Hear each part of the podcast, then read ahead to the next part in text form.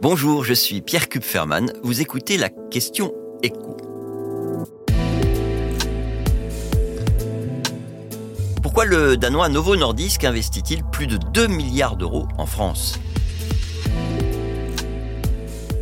Emmanuel Macron était ce jeudi après-midi à Chartres pour visiter le site du géant pharmaceutique danois Novo Nordisk qui a prévu de réaliser sur place un très gros investissement. Il va injecter 2,1 milliards d'euros pour doubler la superficie de son usine. À la clé, au moins 500 emplois.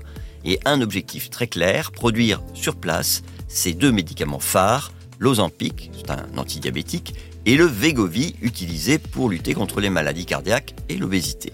Il est possible que vous n'ayez jamais entendu parler de Novo Nordisk jusque-là. Alors sachez que c'est un laboratoire pharmaceutique dont la valeur en bourse dépasse celle de LVMH. Un groupe qui pèse deux fois et demi plus lourd que le géant suisse Roche, le numéro 2 européen du secteur. Novo Nordisk est devenu tellement puissant qu'il est aujourd'hui le principal moteur de l'économie danoise.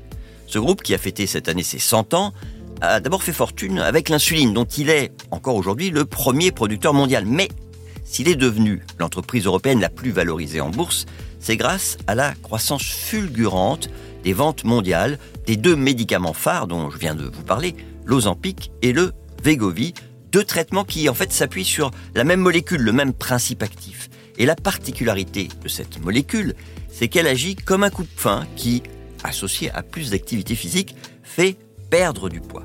C'est cette vertu en tant que coupe-fin qui explique la croissance fulgurante des ventes, notamment aux États-Unis. Novo Nordisk a d'ailleurs du mal à répondre à la demande et ça explique cet investissement en France. La demande, elle devrait encore croître avec l'arrivée probable sur le marché d'une version orale de ce coupe-fin puisque pour le moment c'est un médicament qu'on s'injecte.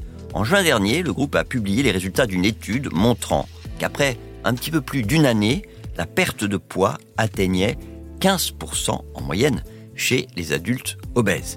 Et ces résultats très prometteurs ont évidemment fait bondir un petit peu plus la valeur de l'action de ce laboratoire pharmaceutique. Vous venez d'écouter la question écho, le podcast quotidien pour répondre à toutes les questions que vous vous posez sur l'actualité économique. Abonnez-vous sur votre plateforme préférée pour ne rien manquer et pourquoi pas nous laisser une note ou un commentaire. À bientôt.